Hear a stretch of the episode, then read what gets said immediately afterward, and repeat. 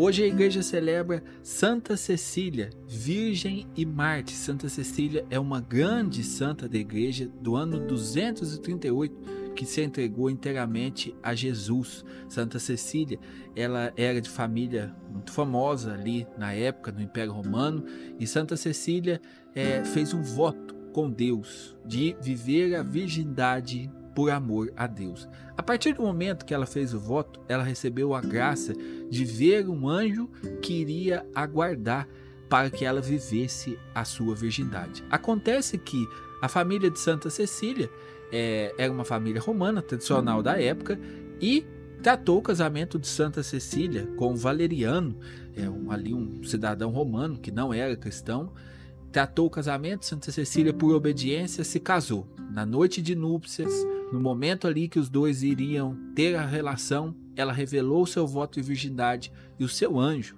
apareceu a Valeriano e Valeriano conver se converteu, se tornou um grande cristão. Valeriano, ao se converter, pediu a conversão do seu irmão Tibúrcio, que também se converteu, e os três hoje são santos. À época, eles foram condenados ao martírio.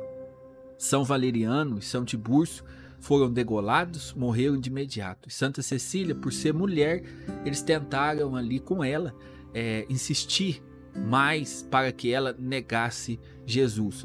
Interessante aqui, só um ponto para você entender a questão. Na época, os cristãos eram perseguidos.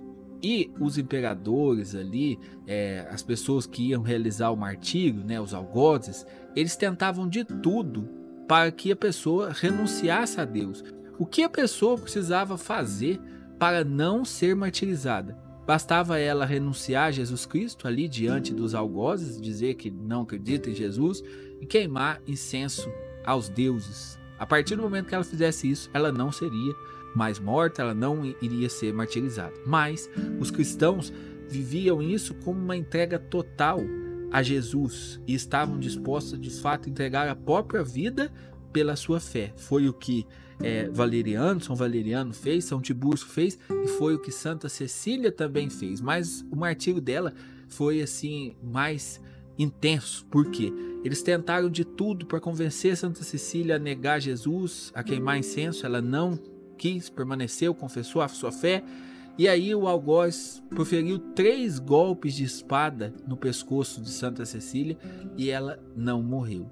Outras tradições disse que ela é, tentou é, tentaram queimar ela primeiramente, mas o fogo não consumia o corpo de Santa Cecília. Aí depois que eles vão tentar justamente decapitar ela, mas três golpes não foram capazes de causar a morte de Santa Cecília. Só depois de três dias que ela resistiu a esses três golpes do seu algoz, que também se converteu à fé diante do amor de Santa Cecília e da maneira como ela resistiu ali aos ataques. Somente depois de três dias, Santa Cecília morreu e Santa Cecília é uma prova viva deste amor que marca os primeiros séculos da igreja.